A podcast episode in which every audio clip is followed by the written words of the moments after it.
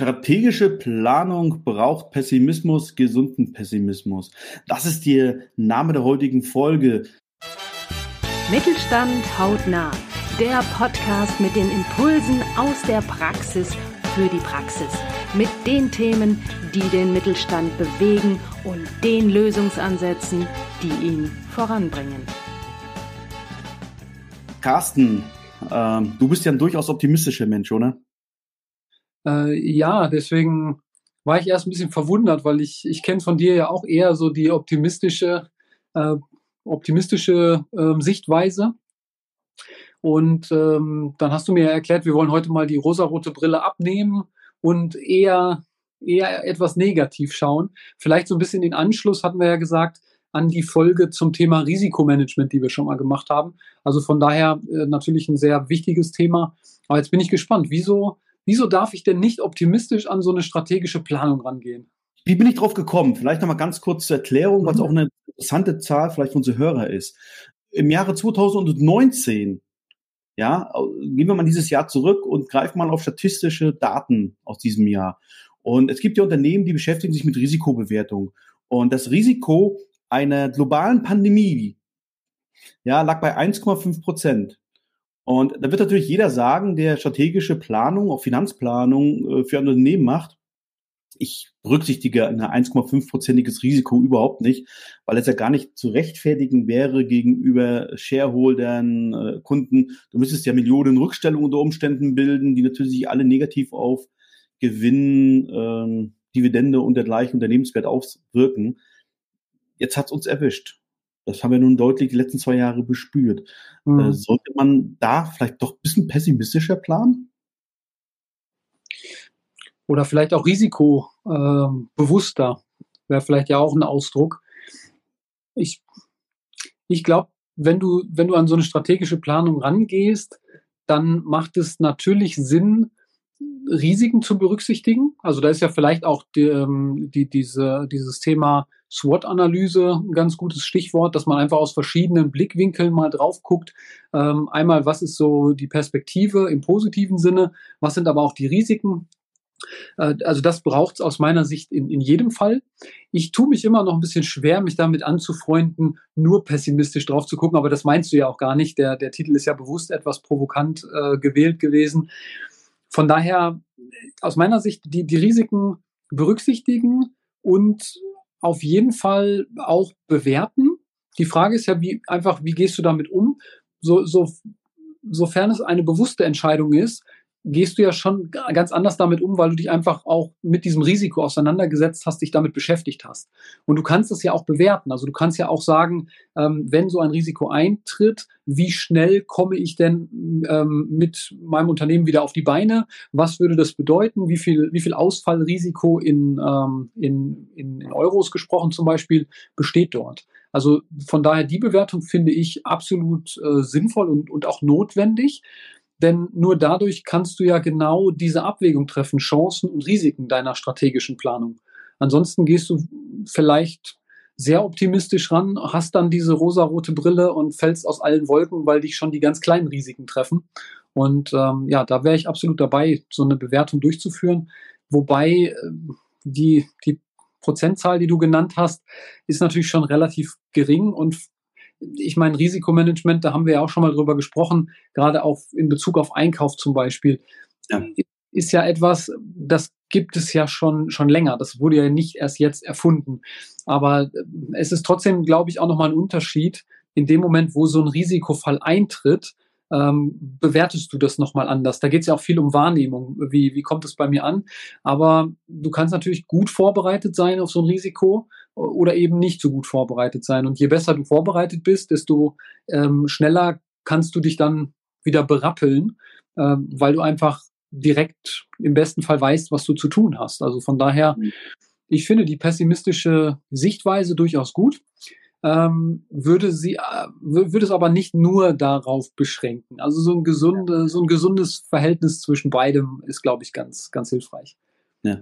Also ich glaube tatsächlich, äh, man hat es ja in der Pandemie gemerkt, wie gesagt, das Risiko lag bei 1,5 Prozent. Ich glaube tatsächlich, dass es überhaupt nicht vertretbar wäre, das irgendwo in Finanzplanung zum Beispiel oder strategische Planung reinzuschreiben, äh, weil da ist natürlich die Frage, wo fängst du an? Ja, und wo hörst du mhm. auf? Ja, ich weiß jetzt gerade aus dem Kopf nicht, was noch alles bei einem einprozentigen Risiko liegt, das passieren kann. Aber äh, was wir auch gemerkt haben, dass doch ganz, ganz, ganz viele Unternehmen äh, in eine Schockstarre gefallen mhm. sind. Natürlich nicht darauf vorbereitet waren, mhm. aber ganz lange gedauert hat, äh, bis die Unternehmen ins Handeln gekommen sind. Ich denke da so am Beispiel an meinem Bereich. Dass dann zögerlich angefangen wurde, Webinare mhm. zu machen, digitalen Vertrieb zu machen. Mhm. Und äh, das hätte eigentlich alles viel, viel schneller gehen können, zumal in meinem Bereich, was Marketing und Vertrieb betrifft, ja alle Tools da sind. Da hätte man mhm. alle schon Jahre machen können. Und ich glaube, es hat sich auch ein Stück weit gerecht in der Pandemie, dass diese Tools nicht schon vor Jahren genutzt werden. Und was ich jetzt eben sehe, äh, ist teilweise diese komplette Abkehr jetzt wieder von diesen Tools. Ich verstehe es. Man kann wieder zu Messen gehen und Messen werden sich auch wieder etablieren mhm. in einer etwas anderen Form. Ja, und die sind auch wichtig, weil der persönliche Austausch ja auch wichtig ist. Aber äh, ich halte es für grob, ganz grob fahrlässig, wenn Unternehmen sagen, ach, jetzt wird alles wieder, wie es vorher war. Wir machen alles mhm. wieder analog. Wir gehen wieder weg von den hybriden Maßnahmen, von den digitalen Maßnahmen, weil die aus meiner Sicht, nicht nur weil vielleicht die nächste Pandemie um der Ecke lauert, mhm. ähm, sondern äh, Stichwort Energiewandel, Klimawandel, äh, Mobilität, äh, das sind alles Dinge, die gewisse Kostenfaktoren drastisch nach oben treiben Mhm. werden. Und wenn ich die in den Griff kriegen will, dann muss ich eben mal äh, auf, auf digitale Mittel mehr zurückgreifen. Und da sehe ich eben eine ganz, ganz große Gefahr. Und das meine ich dann, wenn ich sage, ein gesunder Pessimismus. Wir haben jetzt wirklich zwei Jahre was lernen können. Und wir sollten das nicht ganz außer Acht lassen und sagen, da sind wir jetzt durch. Ich glaube, wir sind da überhaupt mhm. nicht mehr durch. Denn erfahrungsgemäß nach der Krise ist vor der Krise. Ja, das klingt so ein bisschen wie, wie ein Veränderungsprozess, der noch nicht normal und selbstverständlich geworden ist. Also so ein Veränderungsprozess, der, der, der durchgeführt wurde, weil er durchgeführt werden musste. Ähm, da habe ich ja vielleicht auch gesehen, es funktioniert und es klappt ganz gut. Aber wenn das noch nicht, wenn ich das noch nicht so verinnerlicht habe, dass es für mich selbstverständlich ist, dann falle ich vielleicht einfach an der Stelle auch wieder in so ein altes Verhaltensmuster zurück. Klar. Ja, genau, das ist, glaube ich, stark zu beobachten. Man will sich wieder in seinem alten Nest mhm. wieder ein, ja. ja. wieder zurück in, in die gewohnten Tätigkeiten. Ähm, es ist tatsächlich aus meiner Sicht in vielen, vielen Köpfen noch nicht mhm. endgültig angekommen. Und bei allen Dingen, die ich auch verstehe, als Mensch natürlich auch, dass man sich jetzt wieder freut, äh, äh, zum Kunden zu fahren, das macht unbedingt die Kundenreise oder den Messebesuch nicht unbedingt sinnvoll, weil er vielleicht vorher auch gar nicht sinnvoll war. Ja, das klar. kommt ja auch noch hinzu. Nicht alles, was wir vor der Pandemie gemacht haben, war tatsächlich sinnführend ähm, in den Unternehmen. Ja, das ähm, aber das ist so, was ich, was ich so meine mit, mit mhm. vielleicht etwas ganz so die rosa-rote Brille aufsetzen, wenn es in die, in die Planung geht oder eine Strategie und zumindest mal darauf vorbereitet zu sein, zu sagen, okay, was mache ich denn, wenn es passiert? Mhm. Ich würde vielleicht noch mal einen Punkt zurückspringen, weil da da würde ich noch mal einhaken. Du hattest, hattest eben gesagt, du würdest dieses ganz geringe Risiko jetzt in der, in der strategischen Planung äh, vielleicht so nicht berücksichtigen. Ich, ich würde es berücksichtigen und äh, würde auch empfehlen, es zu berücksichtigen. Aber ich glaube, äh, es macht Sinn, das auf verschiedenen Ebenen zu tun, Ebenen zu tun. Das eine ist ja die Ebene, ähm, die du jetzt eher ansprichst, nämlich die, die Umsetzung. Also wie gehe ich ähm, vertriebsseitig, marketingseitig mit äh, so einer Situation um. Das andere ist ja die, die Bewertung, was macht so ein Risikofall, wenn er eintritt mit meinem Unternehmen. Und ja. auf der Ebene würde ich es definitiv berücksichtigen. Das kann man ja auch errechnen. Da gibt es dann eben ähm, ja, diverse Werte und man kann über Wahrscheinlichkeiten dann ausrechnen, was würde das bedeuten. Und interessant ist ja auch, das ähm, habe ich mal habe ich mal so verstanden. In, in den meisten Fällen ist es gar nicht das eine Risikoereignis, was irgendwo so ein Unternehmen in Schieflage bringt, sondern ähm, oft ist es einfach eine Kombination aus verschiedenen, die zum gleichen Zeitpunkt oder, oder zu, zu sehr nah aufeinander folgenden Zeitpunkten eintreten. Und dann hast mhm. du halt da, das, vielleicht das, das Problem, dass du ein Risiko zwar bewertet hast, aber die Summe der Risiken hattest du vielleicht in dem Moment gar nicht auf dem Schirm. Und das kann dann halt schon zu einer sehr starken Schieflage führen. Also auf, auf der Ebene ähm, Gesamtsicht Unternehmen würde ich es definitiv berücksichtigen. Bei bei der Frage, wie, wie stelle ich mich dann auf in Bezug auf eine bestimmte Abteilung, da würde ich es grundsätzlich auch berücksichtigen. Die Frage ist nur, wie weit möchtest du es dann schon ausformulieren? Oder ja. der Ansatz, den du ja geschildert hast, inwieweit möchte ich das vielleicht einfach nutzen, um mir generell zu überlegen, wie sollte ich denn arbeiten, damit im besten Fall so ein Risiko gar keine Veränderung in meiner Arbeitsweise hervorruft, wenn ich, wenn es denn eintritt. Das wäre ja der Idealfall, dass du, also du hast ja jetzt dieses schöne Beispiel genannt, ähm, vorher nur in Präsenz, dann nur digital und jetzt wieder nur in Präsenz. Also die Wippe kippt so von einer auf die andere Seite und wieder zurück. Wenn ich sowas vorher schon überlege, dann, dann ist ja auch immer die Frage, kann ich das nicht schon im Vorfeld versuchen auszubalancieren? Manchmal geht das, manchmal geht es sicherlich dann auch eher schwieriger. Und wenn ich es ausbalancieren kann, dann habe ich meistens ja auch noch die Überlegung, zu, zu welchem Grad möchte ich es ausbalancieren. Also ich könnte ja auch sagen, ich mache 70 Prozent in Präsenz, um bei deinem Beispiel zu bleiben, aber auch 30 Prozent äh, virtuell äh, oder hybrid, einfach um, äh, um nicht von, der, von dem einen ins andere kippen zu müssen, sondern um sagen zu können, ich bin quasi in Anführungsstrichen auf äh, alle Eventualitäten vorbereitet. Ja, ich glaube, das ist auch sehr, sehr kräftezehrend, ja, dieses, was du gerade beschrieben hast, diese Wippe, mhm. ja, zwischen, bleiben wir mal bei dem Beispiel, weil es so deutlich ist und ich glaube, dass mhm. alle nachvollziehen können, zwischen Präsenz und Online, ja, und dieses, dieses, wirklich, diese, beim Wippen entsteht ja unheimlich viel Energie, die verloren geht, ja, unter Umständen oder verbraten wird für Dinge, die eigentlich gar nicht notwendig sind, weil ich will ja eigentlich in der Balance sein. Mhm. Von daher ist das schon wichtig. Und ähm, wir haben vorhin gesagt, Krisen haben ja auch immer Gewinner. Und es gibt eine Branche im Handarbeitsbereich, die waren eigentlich zwei Jahre lang äh, totale Gewinner, äh, weil die Leute waren alle zu Hause, hatten ein bisschen ein Stück weit mehr Zeit, haben sich wieder mit anderen Hobbys beschäftigt, auch mit dem Hobby Handarbeit. 2020 wurden so viele Nähmaschinen in Deutschland verkauft wie noch nie. Also okay. ungefähr also 600.000 äh, Nähmaschinen im Jahr, äh, da ist fast Millionen über den Ladentisch gegangen, also über hm. den virtuellen meistens. Okay. Ähm, was ich beobachtet habe in dieser Branche, ist, dass Leute gesagt haben, ich bin ein Gewinner der Krise, ich bin unsterblich, ich bin unantastbar. Mir kann ja selbst so eine globale Pandemie nichts anhaben. Okay. Und was passiert jetzt? Jetzt haben wir einen Krieg. Und es gibt Unternehmen, die laufen seit Kriegseintritt, seit März, gegen minus 70 Prozent Umsatz. Mhm weil auf einmal nicht nur die Preise in die, in die äh, Höhe gedrückt werden, die Inflation frisst das, äh, das Einkommen der Leute auf. Man muss doch am Hobby sparen. Der, der äh, Einzelhandel bestellt die Waren nicht mehr so nach wie vorher. Ja, vorher volle Regale, jetzt bestellen sie mal das, was sie vielleicht noch brauchen.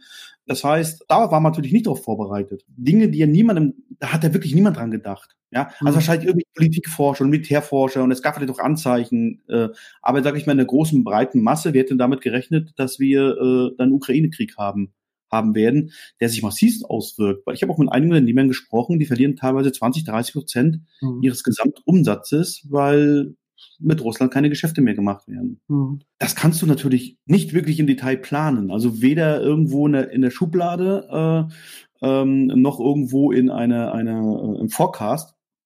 Aber du kannst eins verhindern. Du kannst sagen, wie bist du denn in der, zum Beispiel in der Kundenstruktur aufgestellt?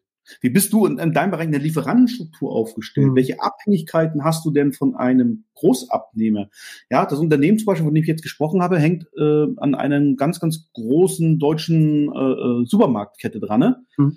Ja, wenn die nicht mehr bestellen, dann bleiben die LKWs mhm. stehen. Ja? Also das ist so, so ein Punkt, den ich vielleicht nochmal mit ansprechen möchte, zu sagen, wie stelle ich mich eigentlich auf? Wie bin ich abhängig? Was passiert, wenn irgendwo auch ein Lieferant in eurem Fall oder in deinem Fall oder äh, mein Fall Kunden einfach mal in Straucheln mhm. kommen, die dich nicht mitreißen? Ich glaube, darauf kann man sich sehr wohl vorbereiten. Ja, das, das wäre ja wieder genau dieser Link zu dem Thema äh, Risikomanagement, den, den wir eingangs schon mal angesprochen haben.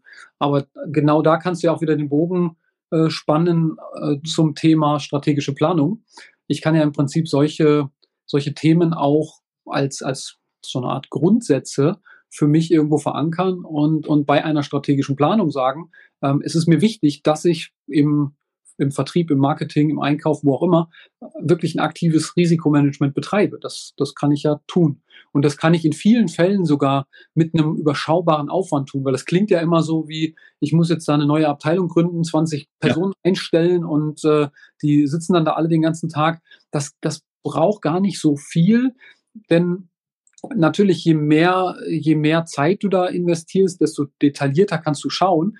Aber auch mit einem, mit einem überschaubaren Zeiteinsatz kannst du ja zumindest mal, mal eine, eine Grundstruktur schaffen und, und grobe Risiken erkennen. Und ich glaube tatsächlich, ja, Entschuldige. Nee, sorry, ich hatte noch einen, vielleicht noch einen, einen Impuls so in Richtung strategische Planung. Das ging mir eben so durch den Kopf. Ähm, jetzt haben wir ja schon über, über eine Wippe gesprochen. Ähm, es gibt noch dieses äh, Kreativitätsmodell, ähm, dass man in verschiedenfarbigen Hüten denkt. Dass man einfach die verschiedene, verschiedene Perspektiven einnimmt, verschiedene Rollen einnimmt. Ähm, und ich glaube, bei diesem, bei diesem Tool, da, da kann es einfach, oder mit diesem Tool kann es einfach helfen, zu sagen, so, jetzt begeben wir uns mal nur alle in die pessimistische Rolle. Jetzt begeben wir uns vielleicht mal alle nur in die optimistische. Jetzt gucken wir mal alle auf die realistische Rolle und, und so weiter. Und damit kannst du ja, kannst du ja dann auch bei so einer strategischen Planung wiederum ganz interessante Aspekte ähm, hervorbringen oder zutage fördern, die dir im besten Fall vielleicht äh, sogar, wenn es ganz, ganz gut läuft, neue Produktperspektiven eröffnen oder, oder Dienstleistungsperspektiven, ähm, Serviceleistungen, die du vielleicht anbieten kannst, weil du äh, oder oder, ähm, oder oder Nutzen, den du in, in Richtung Kunde anbieten kannst, weil du bestimmte Ausfallrisiken eben eben ausschließen kannst oder ähnliches. Das sind ja auch Dinge, die kannst du, wenn du möchtest, vermarkten. Aber da da bist du ja der der Experte von uns beiden. Aber rein in Richtung Kundennutzen kann ich sowas sicherlich auch verwenden. Definitiv. Also ich bin ganz, ganz großer Fan von, von diesen Kill Your Company äh, Modellen, äh, wo man wirklich sich mal einschließt. Und zwar tatsächlich mhm. brauchst du einfach nur Leute aus allen Abteilungen mal, die mal das Worst-Szenario äh, ans, ans Whiteboard äh, äh, malen. Was kann eigentlich alles ganz, ganz Schlimmes passieren, auch was unwahrscheinlich ist? Was mhm. machen wir dann eigentlich?